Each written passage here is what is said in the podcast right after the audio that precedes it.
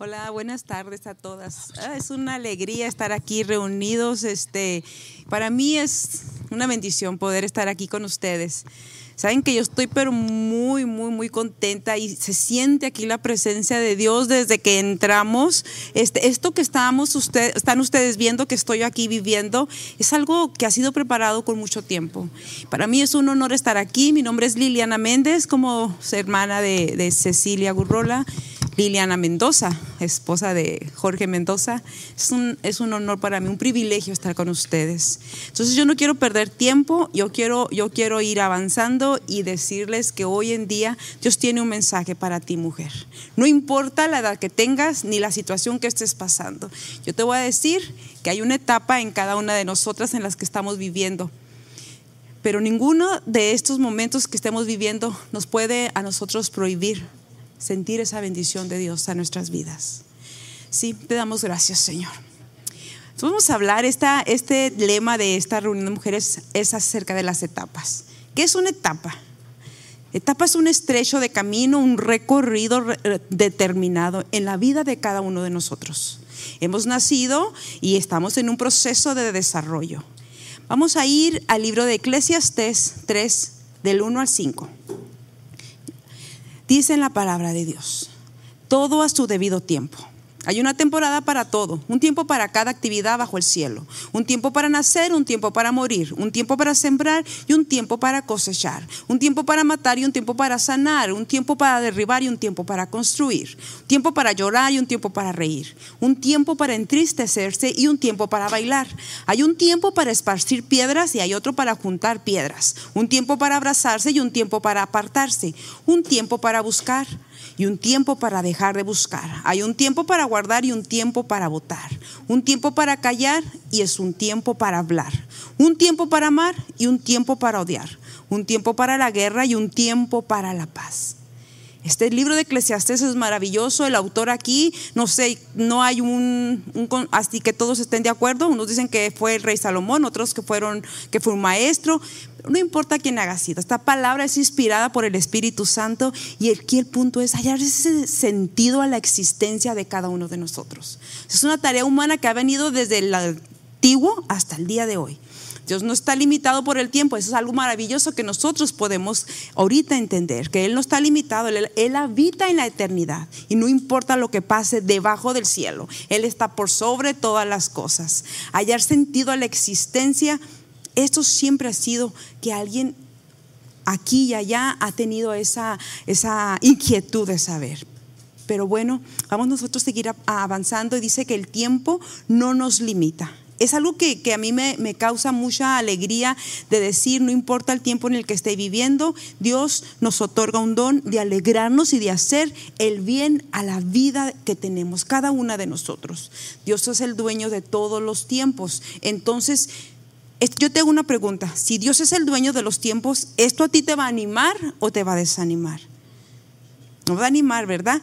Porque nosotros podemos aplicar esta lista a nuestro diario vivir que hay un tiempo para todo, pero Dios es el dueño de los tiempos. Tenemos en nuestras vidas diferentes etapas. Está la etapa de la niñez, bueno, desde la concepción en el útero, viene la etapa de la infancia, de la niñez, de la adolescencia, la juventud y la adultez, para así cerrar el camino de la vida con la ancianidad. Después te digo, este mensaje es para ti mujer, no importa la edad que tengas. Para mí es una bendición saber que en qué etapa de, mi vida el Señor alcanzó mi, mi, ser. Entonces, vemos aquí, ah, vamos a estar repartiendo, sí, lo que son etapas, pero yo me voy a basar solo en tres etapas, porque hay una etapa de la, de la adolescencia y la juventud que yo sé que tú puedes entender eso que yo te estoy diciendo, porque está la mejor época del aprendizaje para ti. Esta también viene a ser esta etapa de la juventud y vamos a, a irnos al libro de Esther. Te voy a contar una historia bien maravillosa, bien resumida, pero el título de esto esto para ti joven, para ti adolescente, ¿sí? Te estoy hablando jóvenes, adolescentes de 12 años hasta las jóvenes de 25, 26 años, ¿sí? Estés casada o no estés casada, esta es tu etapa.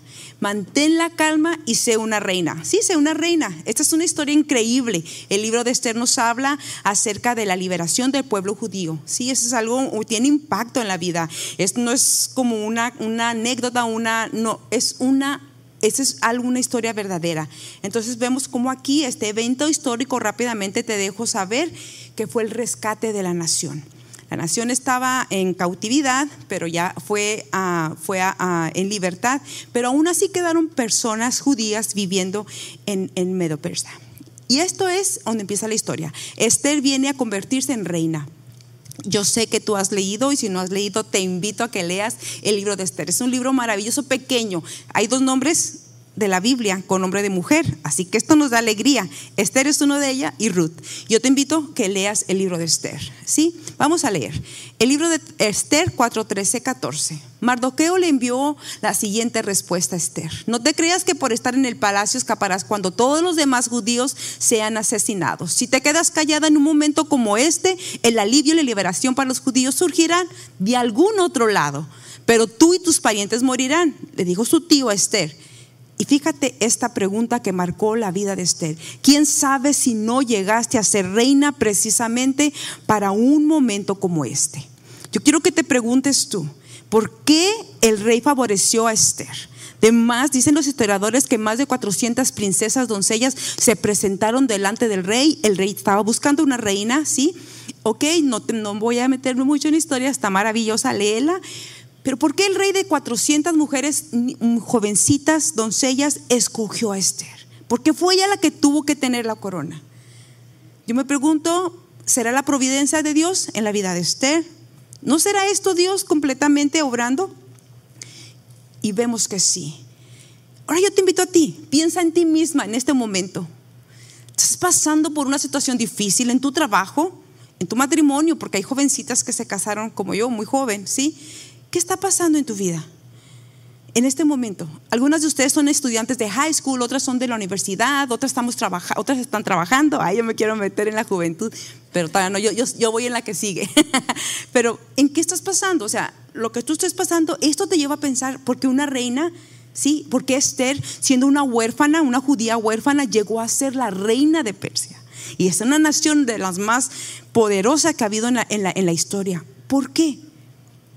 Su respuesta es esta. Ella puso su confianza en Dios. Ella fue obediente y fue sumisa ante Dios. Pero ¿sabes qué bien bonito mujer? Ante su tío Mardoqueo. Ella aún después de ser reina seguía sometiéndose a su, a su tío.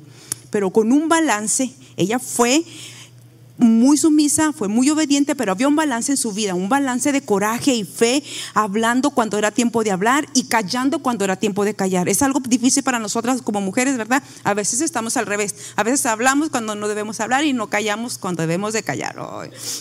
Entonces esto es muy cierto. Pero yo te digo a ti, ¿cuál es la forma del mundo en la que tú estás adaptándote? ¿Estás buscando ser más como las niñas del mundo? Te digo a ti que estás en la universidad, en la high school, como mujer joven. ¿Estás buscando hablar como las niñas del mundo, como las jóvenes del mundo? ¿O estás haciendo de ti esa diferencia? ¿Estás marcando la diferencia? Acuérdate, vas a hacer un impacto en la vida de muchas personas a tu alrededor. Yo te digo a ti jovencita, a ti joven, adolescente, que uses tu vida para glorificar a Dios que la uses. ¿Cómo puedo hacer yo para, para, para, ayudar, Liliana? ¿Me puedes decir qué puedo hacer yo como joven cristiana o aún como joven que todavía no conozco del Señor? Ahorita yo te voy a hacer una invitación a ti, pero a ti que ya conoces del Señor, levanta las manos de tus pastores. Busca a quien ayudar en la comunidad. Tú puedes buscar y buscar esas habilidades que el Señor te ha dado para trabajar para Él. Marca la diferencia. Tal vez no hables mucho, pero vives siendo un modelo, un ejemplo del Señor en tu vida. Tú no sabes por qué Dios está haciendo lo que está haciendo, pero Dios sí lo sabe. Por tanto, que tú seas una evidencia del poder vivo de Dios en tu vida, a tu edad. Cuando tú te aferras al Señor, en sus promesas, puedes decir, yo he venido para un tiempo como este. Entonces es maravilloso cuando muchas oportunidades vienen a tu vida por parte del mundo que tú digas, yo no quiero hacer esto, yo quiero agradar a Dios. Podemos leer en Daniel 3:16, aquí un ejemplo maravilloso de Sadrach, Mesach y Abednego contestaron, o Nabucodonosor, estos eran tres jóvenes también, no nomás niñas, también jóvenes.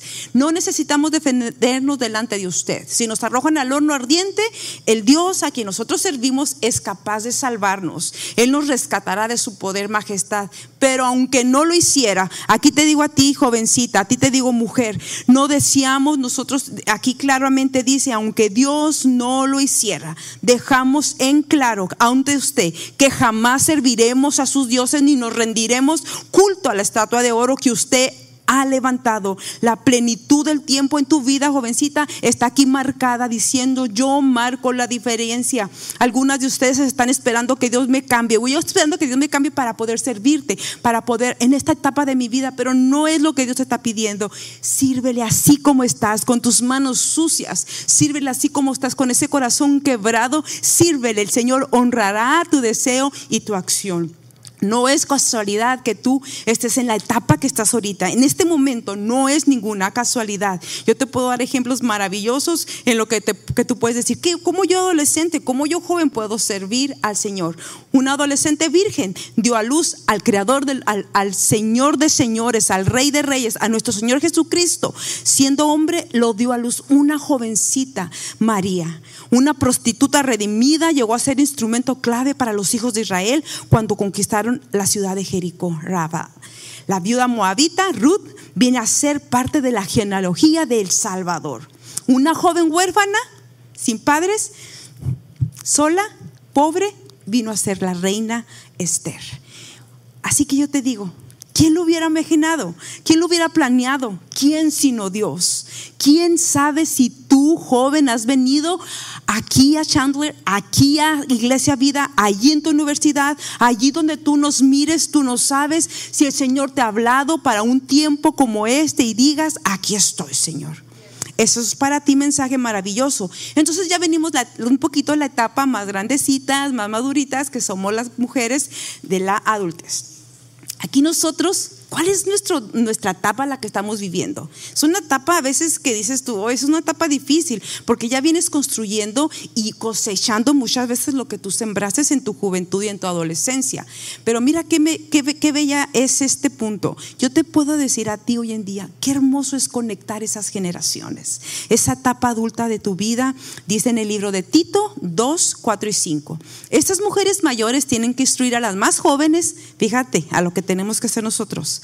Amar a los, esposos, a sus hijos, a vivir sabiamente, a ser puras, a trabajar en su hogar, a hacer el bien y a someterse a sus esposos. Entonces así no van a deshonrar la palabra de Dios. Satanás lo único que quiere es que tú no estés contenta en la etapa que estés, no importa en la etapa que estés, estás en la adolescencia, quieres ser una joven, estás joven, ya te quieres verte casada, estás casada, ya te quieres ver sola y soltera, estás adulta y ya te, te, lo menos que queremos es ver es siendo Fíjate que es una etapa bien preciosa, ahorita vamos a verla. Nosotros vemos aquí que Satanás no quiere que estemos contentas. Y a veces nos perdemos tanto tiempo cuando pensamos en el pasado. Es que yo en el pasado, es que yo aquello. Y eso mismo te hace que no vivas tu presente y ni mucho menos tengas una clara visibilidad de lo que viene en tu futuro. Entonces dice en la palabra de Dios que nosotros debemos estar contentos en cada momento. Muchas veces en esta etapa se puede estar viviendo, yo lo sé, etapas muy duras y muy difíciles. Tal vez tú estés batallando mucho desde las jovencitas, de las adultas que son de 26, 28, 30 años, 40, 50, estés batallando en un matrimonio. Un matrimonio en el cual tú digas, yo no puedo, yo no, ya no, ya estoy cansada, estoy, me quiero rendir. Pero yo te puedo decir por experiencia propia, hay esperanza para tu vida, hay esperanza para tu matrimonio, hay esperanza para las cosas que tú dices, yo no puedo ya, El Señor tiene todo en sus manos. Acuérdate que leímos que Él está sobre los tiempos porque es nuestro Dios eterno. Hay un momento difícil en tu vida que te puedes decir, no valió la pena todo lo que he hecho, sacrificio. Yo desde niña le he servido al Señor y mira que estoy sufriendo y estoy pasando esto. Yo te digo hoy una vez más, Dios tiene todo en sus manos. De Él es el tiempo. A, a lo mejor estás batallando en tu matrimonio, pero yo te puedo dar Fíjate, me gustó mucho esta nota que dijo la esposa de, Billy Graham.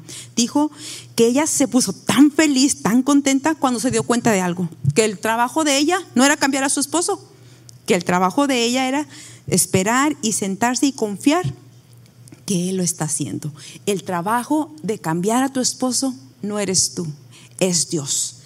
¿Sí? ¿Vamos a pasar más tiempo nosotros pensando en los problemas en el matrimonio o vamos a pasar más tiempo rendidas delante de Dios y diciendo, Señor, yo confío en ti? Búscale algo a tu esposo, algo que digas tú, híjole, es que ah, ¿cuáles virtudes le puedo ver a mi esposo? No, busca algo en la vida de tu esposo. Hay algo que tú puedas decir, gracias a Dios, y de ahí te agarras. ¿Sabes cómo? Viendo, empezando a ver esas cosas bonitas que tiene tu esposo, ora por él. A lo mejor tú puedes decir, es que esto es algo que no, no hay nada que no sea posible para el Señor. Claro que hay problemas en un matrimonio donde ya va más fuerte que es la agresión física. Ahí sí tú tienes que buscar ayuda porque fíjate qué hermoso mujer, que para eso también Dios nos dejó. Él nos dejó ese respaldo de la ley y por ejemplo si es en la iglesia, tú tienes a tus pastores en los cuales ellos te pueden ayudar a salir adelante y darte un buen consejo. Entonces yo te, también te puedo decir a ti que estás en la etapa de ser mamá. Tal vez dices tú, es que ya no tengo tiempo para mí, hay tantas cosas que tú quieres hacer cuando eres mamá y no puedes porque le das ese tiempo a tus hijos. Yo te digo, vas a tener tu recompensa. Tu primer ministerio, recuérdalo mujer, es tu hogar, es tu esposo, son tus hijos. Y no hay nada más hermoso que tú puedas hacer que encaminar a esos niños. ¿Sabes cuál es tu trabajo? ¿Cuál es mi trabajo? Es dedicar nuestra vida a que esos hijos entreguen su corazón al Señor y que tú digas, y que tú digas, ¿sabes qué? Tal vez no puedo salir a evangelizar, pero estoy evangelizando la vida de mis hijos. Eso significa deleitarse en lo que Dios te ha dado como herencia, en los hijos de Dios. Tu meta de madre, recuerda, es evangelizar a tus hijos para que ellos tengan una fe bien firme y que ellos puedan decir, como tú un día, que Cristo puede transformar la vida de las siguientes generaciones. Transformada, transformadas, vidas transformadas de nuestros hijos. Y si tú no tienes tienes hijos, tienes sobrinos. Y si no estás casada, tienes hermanos, tienes amigos. Hay alguien siempre al quien tú puedes ser una bendita influencia. Una vez más, yo te digo que lo que nosotros podemos hacer es ser una bonita influencia. Vamos a seguir con esta etapa. Acuérdate que, son las tres etapas a las que te voy a decir. Ay, perdón, estamos en vivo y se me está yendo aquí mis notas. Ah, ok. Vamos a seguir adelante. Entonces yo te quiero decir a ti, sabes que muchas veces nosotros como mujeres nos sentimos tan solas y quebrantadas. Y te digo a ti, aún dentro de la iglesia y fuera de la iglesia. Muchas veces personas que están sirviendo, pero aún así se sienten tan solas, pasando por depresiones. Hay personas que han pasado por tantos problemas solitas. Yo te digo a ti, no te quedes sola, busca a alguien, alguien, una persona que tú puedas confiar. Yo te digo que seas tú la persona en la cual las jóvenes puedan confiar, para que así nosotros podamos cumplir el propósito de Dios en la vida de cada una de nosotros. Vamos a seguir conectando generaciones y acuérdate que nosotros no somos indispensables para nada y Dios nos usa como ejemplo. Nosotros podemos brillar, pero va a llegar el día en la edad que tú tienes, en la edad que yo tengo, que tenemos que pasar ese bastón de la fe a las nuevas generaciones. Necesitamos necesitamos nosotros estar preparadas para hacerlo en el tiempo correcto. Confiemos en el Señor, abracemos el llamado de cada etapa de nuestra vida. Yo te puedo decir que hay algo en, mi vida que sí, yo he dicho, no he hecho esto, he dejado de hacer esto, pero cuando me enfoco en lo que estoy haciendo hoy, ah, es algo diferente. ¿Por qué? Porque puedo pensar en que tendré un mejor mañana. Y yo te digo a ti, estoy segura que mientras más vas entrando en años, el catálogo de Satanás va a venir a sacarlo y te va a decir, no hiciste esto, no hiciste aquello, sí, pero tú como hija de Dios vas a decir, todo lo que yo he hecho, lo he hecho por amor al Señor. Bien o mal, el Señor me ha amado y el Señor me ha dado la fuerza para hacer lo que hasta aquí he hecho. Muchas veces puedes decir, ¿qué enseño?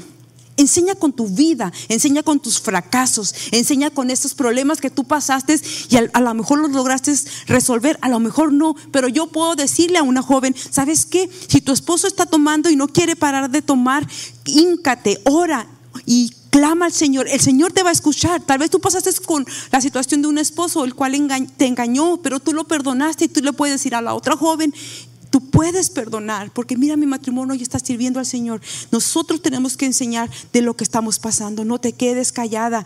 Enseña, aunque sepas un poquito de la Biblia, aunque sepas que seas una gran teóloga, enseña. Porque para ti, mujer, te digo, nada es imposible. Estés batallando con ese esposo, estés batallando con ese jefe, con esa persona a tu alrededor. Nada es imposible. Moldea y testifica que el Señor de Dios está en tu vida venimos a una etapa maravillosa que es la etapa de la ancianidad. Esta etapa a veces, como te digo, todos queremos ser jóvenes, todos queremos ser adolescentes o todos queremos ser niños a veces, ¿verdad? Nadie quiere ser anciano. Pero dice aquí, aquí algo maravilloso. Señor, haz que nuestro esfuerzo a través de la vida prospere. No significa que llegar a ser viejo ya no vas a tener sueños, no. En cada etapa de tu vida vas a florecer. Puedes florecer, no importa en cuál etapa estés, tú puedes florecer. Mira qué preciso lo que dice en la palabra de Dios. Salmo 71, 18. Ahora que estoy viejo y canoso, no me abandones, oh Dios. permíteme proclamar tu poder a esta nueva generación, tus milagros poderosos a todos los que vienen después de mí.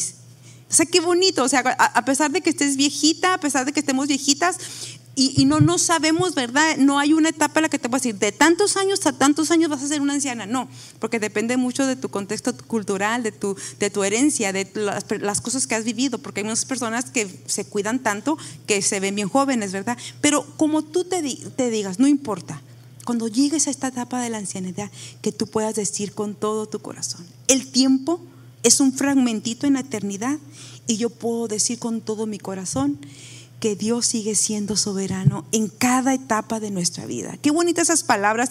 Fíjate, me gusta mucho como, como te voy a parafrasear Isaías 46. Dice que aún en la vejez y las canas no me desampares, oh Dios, hasta que anuncie tu poder a esta generación, tu poderío a todos los que han de venir. Este es nuestro llamado. Este es nuestro llamado, esta es la misión, esta es la misión como para ti, para mí como mujeres, está en nuestra etapa de decir, nosotros vamos a ser esas seguidoras de Jesús, vamos a compartir con la siguiente generación la gracia, el poder de nuestro Señor Jesucristo. Y así amará Jesús hasta el final de mis días, el día que tú ya estés ahí arrugadita, toda así como una pasita, tú puedas decir, hasta aquí me ayudó Jehová. Invierte, invierte amiga en la próxima generación. La edad que tú tienes, invierte en las niñas, invierte en las adolescentes, joven, joven, ah, adulta, invierte en las jóvenes. Estas etapas, hagámoslas juntas. No trabajes tú sola. Hay una un tiempo maravilloso para Dios en cada uno de nosotros. conocemos el tiempo cronos, que es el tiempo que estamos viviendo, un tiempo tic-tac, el reloj va avanzando, la ruguita va saliendo, las canas, sí. Pero hay un tiempo maravilloso, un kairos. Nos habla de una calidad hermosa, ese tiempo perfecto, presente que Dios tiene para cada uno de nosotros. Y volviendo al libro de Eclesiastés, no solo nos recuerda la importancia del tiempo, sino recuerda el gran propósito de Dios que tiene para cada una de nosotras. ¿Puedes tú creer esto? ¿En qué etapa estás? ¿Hay tiempo de ver nacer a un hijo? Yo sé que también hay muchas que hay tienen el tiempo de perder o lo han pasado, han perdido un hijo. Hay tiempo para enamorarte, pero hay muchas mujeres que están sufriendo un desengaño en este momento. Hay tiempo para cambiar los pañales, agarrar a tu baby, como hay tiempo de dejar ir a un hijo lejos, muy lejos. Es tiempo de vivir confiada en tus finanzas. Cuando hay muchas mujeres que están pensando que van a darle de comer a sus hijos el día de mañana. Es tiempo de disfrutar una salud maravillosa como hay muchos tiempos en los cuales tú no sabes si ni quieres ir por esos resultados porque sabes que no es nada bueno.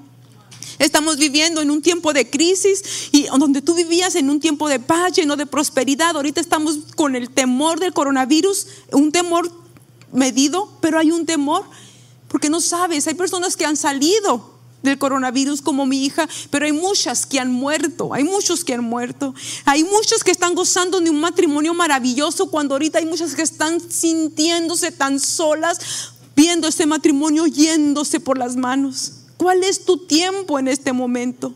Que sea tu tiempo, Kairos, ese tiempo donde dice la palabra de Dios en Gálatas 4:47 el tiempo se cumplió cuando Dios envió a su Hijo, nacido de una mujer sujeto a la, ley. Dios lo envió, ¿sabes para qué? Para comprar libertad a ti y a mí, debido a que somos sus hijos. Dios envió al Espíritu Santo, al cual clamamos nosotros, Abba Padre. Ahora ya no eres una esclava, eres una hija. Y como su hija, Dios te ha hecho su heredera dice en la palabra de Dios que nuestro Dios es eterno, nuestro Dios es omnipresente, omnipotente, Él tiene el derecho de poner las cosas, de quitarlas, Él es soberano, Él es inmutable, es maravilloso tener un Dios que no cambia. Tal vez las circunstancias de tu vida cambian, pero Dios, nuestro Dios nunca cambia, Señor. Dice en Jeremías 31.3, con esto termino. Con amor eterno te he amado te lo digo a ti mujer, amiga, niña, jovencita, con amor eterno te he amado, por tanto te prolongué mi misericordia.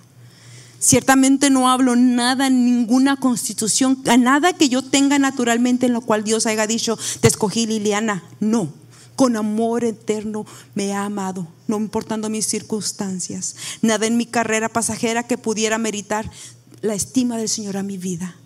Tal vez fuiste alguna vez te te digo a ti, tal vez alguna vez tú fuiste una persona llena de odio, de rencor, o tal vez estás haciéndolo. Tal vez fuiste una mujer que engañaste a tu esposo o que lo estás engañando. Tal vez era una mujer que tuviste un aborto y no puedes perdonarte. No importa cuál haya sido tu debilidad o la, mi debilidad. El Señor no mira las imperfecciones. Él nos hace que nosotros nos regocijemos. Tal vez nos llenemos de vergüenza, pero aún así cansadas de esta vida, heridas tal vez, en conflicto, felices. El Señor nos ha amado con amor eterno. Dice que nada, nada, no hay nada que el Señor pueda hacer que no borre ese pecado. Hemos deshonrado a Dios con nuestros hechos. Pero Él aún no lo dice, nos dice, con amor eterno te he amado. Es un momento maravilloso para invitarte a ti si no conoces al Señor. Que tú le digas, Señor, yo te invito, yo te invito a que vengas a mi vida. Yo quiero sentir ese amor en esta etapa de mi vida, yo quiero ser plena. No quiero vivir por lo que están viviendo los demás a mi alrededor. Aun si mi esposo no te sirve, mis hijos no te sirven, yo quiero ser esa mujer plena. ¿Lo conoces? Dice su palabra que Él te amó tanto, que dio a su Hijo Jesucristo. Él murió en esa cruz del Calvario y derramó su sangre para limpiar tu pecado, mi pecado. Si nosotros le confesamos con nuestra boca que Él es el Señor y en tu corazón lo crees, tú vienes a formar parte de esta familia maravillosa. Disfruta, disfruta tu etapa. Dios te bendiga.